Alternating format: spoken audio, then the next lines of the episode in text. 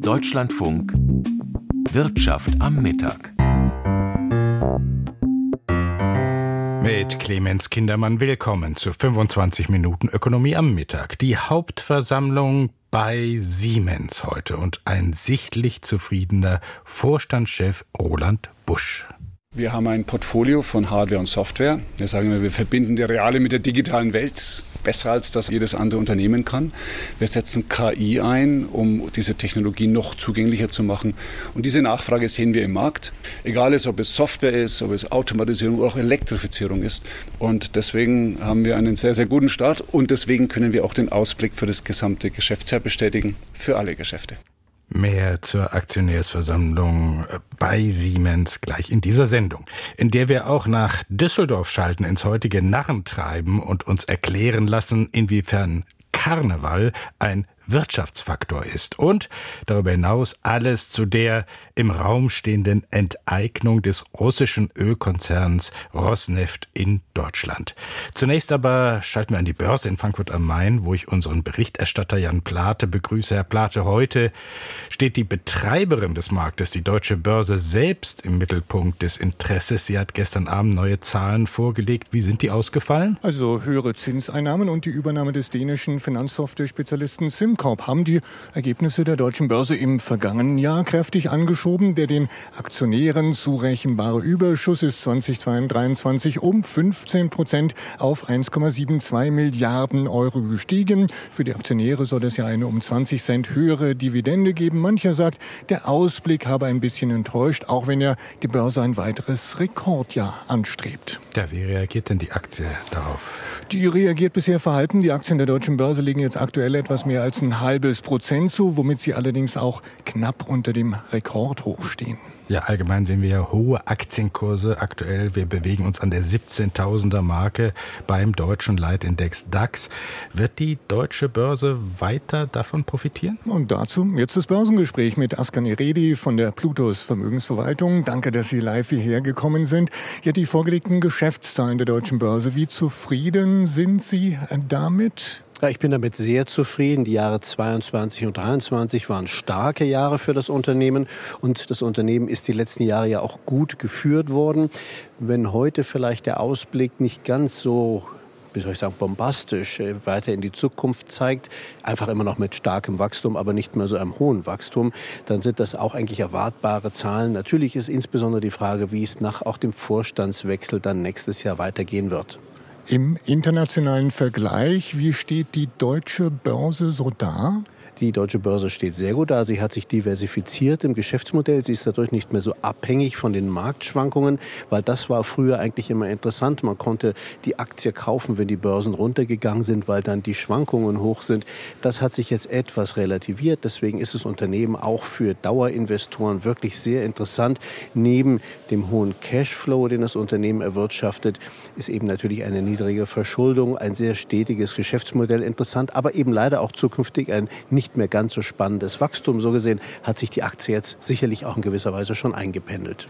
Dennoch, die Märkte sind wichtig für die deutsche Börse. Ob es hoch runter geht, äh, deutlich und inwieweit dann vielleicht hektisch auch äh, gehandelt wird. Wenn wir jetzt gerade die Rekordhochs oder das Rekordhoch beim DAX gesehen haben, werden die Anleger da vielleicht vorsichtiger und handeln erstmal weniger?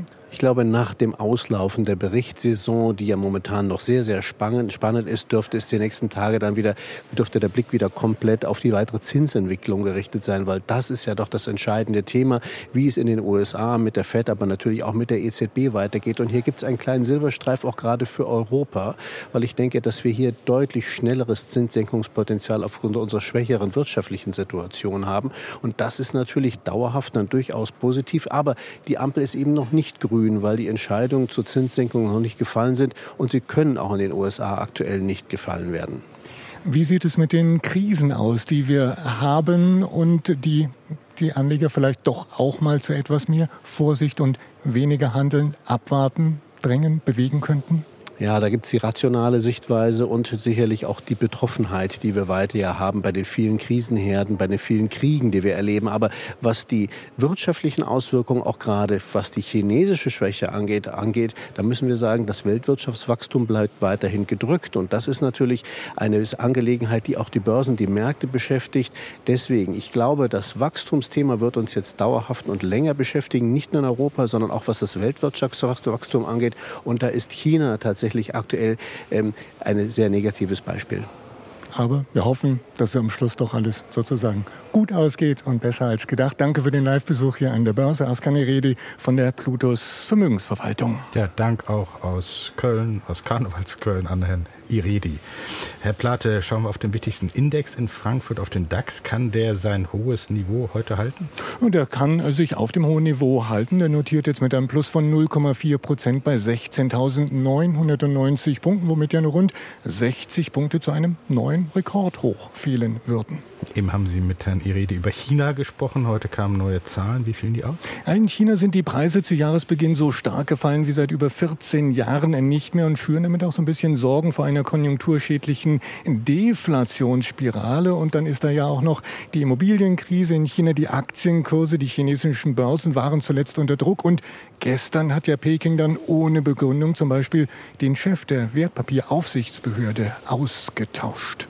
Vor der Hauptversammlung bei Siemens gab es noch neue Quartalszahlen. Wie sind die angekommen? Also im Moment notiert die Siemens-Aktie mit einem Plus von etwas mehr als einem Prozent. Siemens hofft ja auf eine Erholung in China und sieht die Ziele nicht in Gefahr und die Siemens-Aktie auch nur rund einen Euro von einem Rekordhoch entfernt. Insgesamt 100.000 Fluggäste sind vom Verdi-Streik des Lufthansa-Bodenpersonals zwischen gestern und heute Morgen betroffen gewesen. Schauen wir mal auf die Lufthansa-Aktie. Wie läuft die? Sie kann sich von den gestrigen Verlusten von etwas mehr als einem Prozent, naja, bedingt erholen jetzt im Moment mit einem kleinen Plus von einem halben Prozent, wobei die Lufthansa-Aktie seit Jahresanfang rund dreieinhalb Prozent im Minus ist. Und dann der dänische Schifffahrtsriese Maersk verzeichnet einen Gewinneinbruch. Was ist da der Grund? Also erstmal die Aktie rauscht um 15 Prozent in die Tiefe angesichts der Unsicherheiten in puncto Entwicklung der Schifffahrtsgeschäfte setzt Müller-Maersk den geplanten Aktienrückkauf aus und das kommt gar nicht gut an fehlen noch Euro-Anleihen und das Gold. Oh, der Euro steht bei einem Dollar 0,766. Die deutschen Anleihen heute mit einer durchschnittlichen Rendite von 2,32 Prozent. Der Goldpreis verliert rund 5 Dollar gegenüber gestern Mittag, steht bei rund 2028 Dollar. In Euro sind das dann 1888 Euro. Vielen Dank an Jan Plate. Im Januar auf der Elektronikmesse CES in Las Vegas ja, da staunten viele nicht schlecht. Siemens-Chef Roland Busch hielt seine Rede in T-Shirt und Lederjacke. Sollte wohl zeigen, der Vorstandschef sieht sich auf Augenhöhe mit den großen Tech-Konzernen in den USA. Und heute bei der virtuellen Hauptversammlung von Siemens im heimischen München ging es der Vorstandsvorsitzende des deutschen Technologieriesen auch ganz schön locker an, wie unser Landeskorrespondent Michael Watzke berichtet.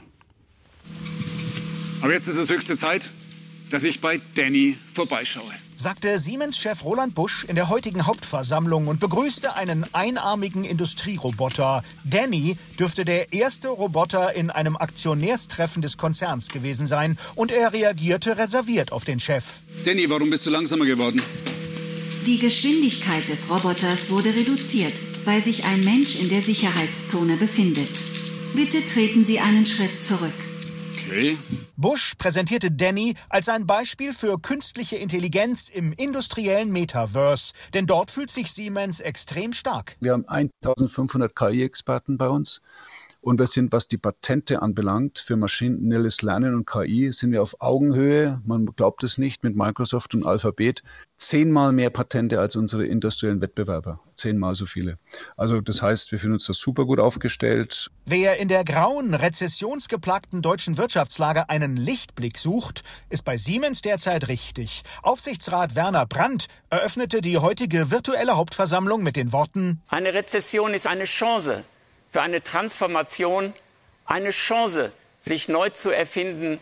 2023 wird als das Jahr der künstlichen Intelligenz in Erinnerung bleiben. Mit der Entwicklung großer Sprachmodelle hat eine neue technologische Ära begonnen. Egal ob beim World Economic Forum in Davos oder bei der Consumer Electronics Messe in Las Vegas, Siemens feiert sich als Champions League Schwergewicht, wenn es darum geht, künstliche Intelligenz für Kunden im Alltag nutzbar zu machen, egal ob in der Produktionshalle, dem Bahnhof oder den eigenen vier Wänden. Siemens-Chef Braun sagt über KI, dass wir bei dieser Schlüsseltechnologie bestens aufgestellt sind in allen unseren Märkten. Die aktuellen Quartalszahlen belegen das. Siemens ist mit mehr Umsatz und Gewinn in das neue Geschäftsjahr gestartet. Ein starkes Geschäft mit Software, Gebäudetechnik und Zügen schraubte den Auftragseingang um 2% auf 22,3 Milliarden Euro hoch. Beim Ergebnis der industriellen Geschäfte erzielten wir einen Rekord. 2,7 Milliarden Euro. Das ist der höchste Wert in einem ersten Quartal überhaupt. Wir erwarten, dass sich der Trend in den kommenden Jahren fortsetzen wird. Der Quartalsgewinn stieg gar um 56 Prozent auf 2,5 Milliarden Euro. Dazu trug allerdings auch ein Sondereffekt bei. Unseren Anteil an Siemens Energy haben wir erneut reduziert auf 17,1 Prozent, indem wir weitere 8 Prozent an den Siemens Pensionsfonds übertragen haben. Damit hält Siemens nur noch 17,1 Prozent an dem angeschlagenen Energietechnikunternehmen. Die Münchner lösen sich von Altlasten und suchen lieber nach neuen Partnern. Finanzvorstand Thomas wollte keine Einzelheiten nennen, nur so viel. Wenn man stark ist und sich stark fühlt, muss man nicht permanent zeigen, dass man Firepower hat. Die Münchner fühlen sich gerade extrem selbstbewusst. Dazu passt, die Dividende steigt um 45 Cent auf 4,70 Euro. Das Bundeswirtschaftsministerium hat den russischen Ölkonzern Rosneft zu einer Anhörung geladen, bei der es um eine mögliche Verstaatlichung von dessen Vermögenswerten von Rosneft Deutschland gehen soll. Hintergrund ist, dass die Treuhänderschaft des Bundes für den Rosneft-Anteil an der Raffinerie in Schwedt im März ausläuft. PCK Schwedt ist eine für ganz Nordostdeutschland wichtige Raffinerie. Jörg Münchenberg berichtet aus Berlin. Russland hat auf eine mögliche Enteignung des Ölkonzerns Rosneft Deutschland scharf reagiert. Kreml-Sprecher Dmitri Peskov bezeichnete die Überlegungen seitens der Bundesregierung als illegal. Außerdem würden sie das Vertrauen in die Investitionssicherheit in Europa untergraben. Zudem machte der Kreml-Sprecher deutlich, dass sich Russland mögliche Vergeltungsmaßnahmen offen halte. Kein Schritt sei auszuschließen, hieß es. Auch die von Rosneft beauftragte Kanzlei Malmedier Legal in Berlin hatte am Morgen erklärt, Rosneft werde als börsennotierte Aktiengesellschaft alle Maßnahmen ergreifen, um die Rechte ihrer Aktionäre zu schützen. Zuvor war bekannt geworden, dass es im Bundeswirtschaftsministerium Überlegungen gibt, die Vermögenswerte von Rosneft in Deutschland zu verstaatlichen. Der russische Ölkonzern hält eine Mehrheit an der Raffinerie Schwedt in Brandenburg. Die wiederum ist zentral für die Versorgung Ostdeutschlands mit Heizöl, Kerosin, Benzin und Diesel. Nach dem russischen Angriffskrieg auf die Ukraine hatte die Bundesregierung im September 2022 Rosneft Deutschland unter die treuhändische Verwaltung der Bundesnetzagentur gestellt. Diese Treuhandschaft gilt seither jeweils für sechs Monate und muss dann immer wieder verlängert werden. Die nächste Verlängerung steht nun für den 10. März an. Nun heißt es aus Kreisen der Bundesregierung gegenüber dem Deutschlandfunk, oberstes Ziel bleibe die Gewährleistung der Versorgungssicherheit hierzulande. Zudem solle der Geschäftsbetrieb von Rosneft Deutschland dauerhaft abgesichert werden. Ohne staatliche Maßnahmen sei jedoch nicht ausreichend sichergestellt, dass Rosneft seinem Versorgungsauftrag nachkommen könne. Deshalb wird auch eine Verstaatlichung geprüft. Eine entsprechende Anhörung des Unternehmens laufe bereits. Ausdrücklich heißt es aber auch, eine endgültige Entscheidung sei noch nicht gefallen. Überraschend kommen diese Überlegungen freilich nicht. Die ständige Verlängerung der Treuhandschaft über Rosneft Deutschland gilt nicht als tragfähiges Modell. Zudem haben einige Investoren ihren Einstieg bei der Raffinerie auch von einem vorherigen Ausstieg des russischen Ölkonzerns abhängig gemacht. Jetzt, so scheint es, macht die Bundesregierung also ernst und nimmt dabei auch mögliche Vergeltungsmaßnahmen Russlands in Kauf. Heute ist Weiberfastnacht. Der Straßenkarneval hat begonnen. Das heißt, Hunderttausende feiern von heute an bis zum Tag vor Aschermittwoch auf den Straßen, in den Kneipen, in den Festsälen. Auf diese Jeckentage, wie es im Rheinischen heißt, freuen sich nicht nur die Menschen in den Karnevalshochburgen, sondern auch die Wirtschaft, so der Direktor des Kölner Instituts der deutschen Wirtschaft, Michael Hüter. Gerade Gastronomie und Hotellerie bräuchten diese wichtigen Impulse. Wir wollen über den Wirtschaftsfaktor Karneval sprechen, natürlich mit ein bisschen Atmosphäre bei diesem Thema. Unsere Korrespondentin Vivian Leue ist vor Ort in Düsseldorf. Frau Leue, sind die Kneipen so voll wie erhofft? Ja, tatsächlich. Vor allem besonders voll, weil es hier nämlich regnet schon seit etwa 11 Uhr früh. Und insofern sind die Menschen schon ab 8, 9 Uhr vor den Kneipen gewesen. Zum Teil bei den Festzelten, die hier aufgebaut sind, gab es lange Schlangen. Also die Bierstände auf den Straßen, die werden heute nicht das beste Geschäft machen. Aber das äh, deutsche, äh, das Institut der deutschen Wirtschaft, Sie sagten es, das sagt, dass die Gastronomie normalerweise an Karneval ein Plus von 770 Millionen Euro verzeichnet. Und tatsächlich, wenn man hier mit Wirten spricht, ähm, manche äh, brauchen dieses Geld auch, um über eher karge Wintermonate zu kommen. Außerdem der Einzelhandel profitiert stark. Da ist natürlich die Kostümbranche, aber eben auch alles andere, was es braucht. Der Transportsektor, wenn man mit der Bahn hier nach Köln oder Düsseldorf fährt und so weiter. Also die Wirtschaft freut sich jedes Jahr über Karneval. Wie wirkt sich denn die Inflation aus, die gestiegenen Preise? Die wirken sich tatsächlich aus. Ähm, das zeigen sowohl die Veranstaltungen, die es gab. Da dürfen äh, Ticketpreise 40, 50 Euro nicht überschreiten, sagte man mir, sonst kauft sie keiner mehr. Also die Menschen haben weniger Geld in der Tasche. Ähm, alles ist teurer für die äh, ganzen Züge, die dann ab Samstag losziehen, vor allem in den rheinischen Karnevalshochburgen und dann ja das Highlight der Rosenmontagszug.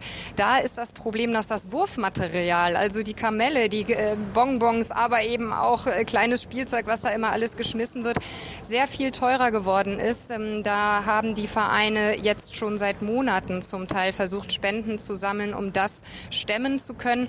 Heute aber habe ich Feiernde getroffen und gefragt, ob sie sich denn zurückhalten werden beim Bierkonsum und sie sagten, nein, es sei nur einmal Karneval im Jahr. Ja, so ist das. Wenn ich gleich das Kölner Funkhaus verlasse, werde ich wahrscheinlich viele bunt kostümierte Närrinnen und Narren auf den Straßen sehen. Aber Köln ist nicht Düsseldorf. Dort, so heißt es, legt man doch etwas mehr Wert auf modische Eleganz, auch beim Kostüm. Vivian Loy, ist das so? Oder gibt es angesichts der schwierigen Wirtschaftslage Abstriche? Ist man vielleicht nicht mehr so schick? Auf jeden Fall ist das so. Also was ich hier an wirklich kreativen, auch sehr, sehr schicken Kostümen, Kopfschmuck, Perücken, Hüten ähm, gesehen habe. Und da muss man sich noch nicht die ganzen Vereine und Ehrengarden anschauen, die natürlich mit Frack und weißer Hose und hohen Stiefeln hier herumlaufen. Es ist schon auch sehr schick. Vivian Leue über den Wirtschaftsfaktor Karneval direkt aus Düsseldorf. Vielen Dank.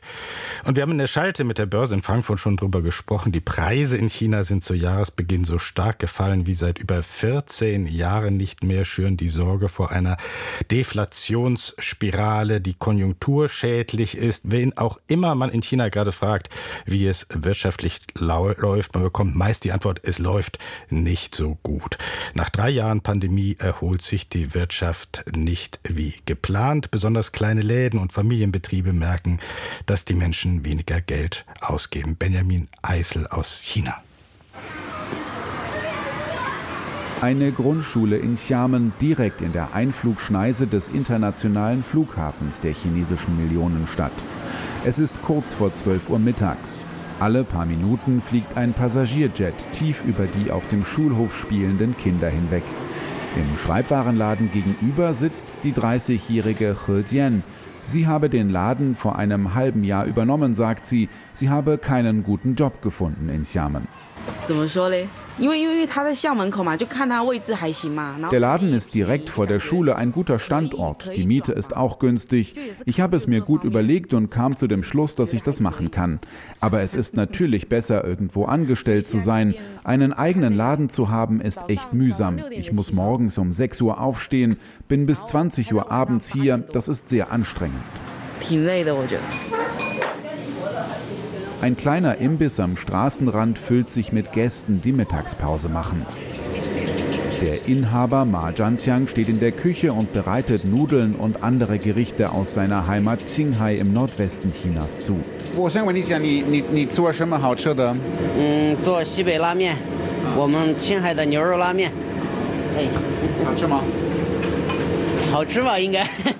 Sein Essen sei lecker, sagt der 37-Jährige, aber es sei gerade schwer, Geld zu verdienen. Das Geschäft ist hart, denn es kommen weniger Kunden. 2022, im letzten Jahr der Pandemie in China, kamen noch mehr Menschen, aber jetzt ist es schwieriger. Unsere Miete wurde auch erhöht.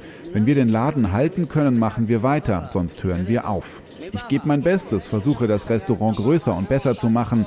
Ich muss ja auch meine Eltern und meine Kinder finanziell unterstützen.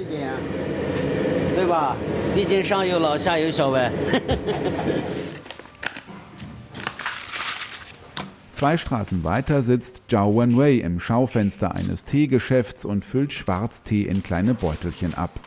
Oberhalb des Teeladens befindet sich noch ein Restaurant. Seit 2010 gibt es den Laden, erzählt sie. Besonders hart war es während Chinas strikter Null-Covid-Politik, so die 40-Jährige. 啊，新冠三年还是呃挺辛苦的，就是他呃有有一些。Drei Jahre Pandemie waren nicht leicht für uns. Wegen der strikten Maßnahmen durften wir manchmal für einige Zeit nicht zur Arbeit, aber wir mussten den Standort hier ja weiter betreiben.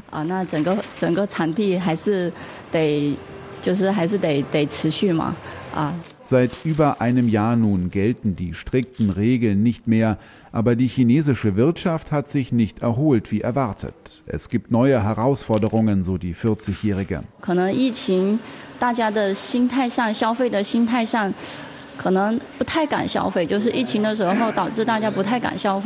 Die Pandemie hat das Konsumverhalten der Menschen verändert. Die Leute trauen sich nicht mehr Geld auszugeben. Der Wirtschaft geht es wirklich nicht so gut. Fürs neue Jahr wünsche ich mir, dass alles besser wird, auch die Wirtschaft.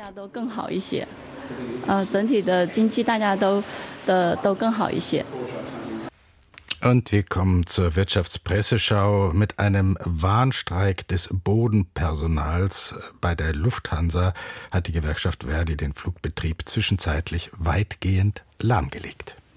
Die Frankfurter Rundschau erinnert in diesem Zusammenhang an den Stellenabbau der Lufthansa während der Corona-Pandemie. Der Konzern zahlte teils üppige Abfindungen. Wer konnte, nahm das Geld und verließ die Branche. Wer zurückblieb, stand bald darauf ziemlich unter Stress, als mit dem Auslaufen der Pandemie der Luftverkehr wieder anzog.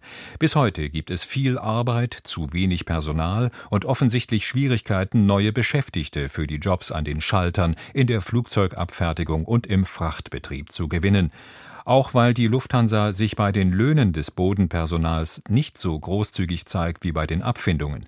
Es braucht nicht nur eine stabile Finanzierung, sondern auch genug Personal. Das heißt, höhere Löhne sind lohnende Investitionen. Die Wirtschaftswoche befasst sich mit dem geplanten Stellenabbau beim Hausgerätehersteller Miele. Offenbar ist es Miele nicht gelungen, die Rekordumsätze zu nutzen, um das Unternehmen für die Zeit nach der Pandemie krisensicher aufzustellen. Immerhin Miele investiert. Noch. Zwar nicht in Deutschland, aber im Ausland. Arbeitsplätze entstehen jetzt im Nachbarland Polen und in den Vereinigten Staaten. Das Problem, werden die Jobs einmal exportiert, kommen sie in der Regel nicht mehr zurück. Eine Entwicklung, die sich der Industriestandort Deutschland nicht auf Dauer leisten kann. Der Bund hat weitere Aktien der Deutschen Post verkauft. Darauf geht der Kölner Stadtanzeiger ein. Viel spricht dafür, staatliche Beteiligungen mindestens zu senken, wenn nicht ganz aufzulösen. Das ist handwerklich nicht trivial und geht natürlich nicht von heute auf morgen. In manchen Fällen ist die Zeit noch nicht reif, zum Beispiel beim Energiekonzern Uniper. Bei anderen kommt sie vielleicht nie, etwa beim Rüstungsunternehmen Hensoldt. Gerade Post und Telekom bieten aber durchaus noch Spielraum, denn grundsätzlich gilt, Nutzen stiftet Tafelsilber erst beim Verkauf. Und die Südwestpresse aus Ulm bemerkt, der Staat braucht Geld. Bevor er Kredite aufnehmen muss, ist ein Blick auf staatliches Vermögen sicher richtig.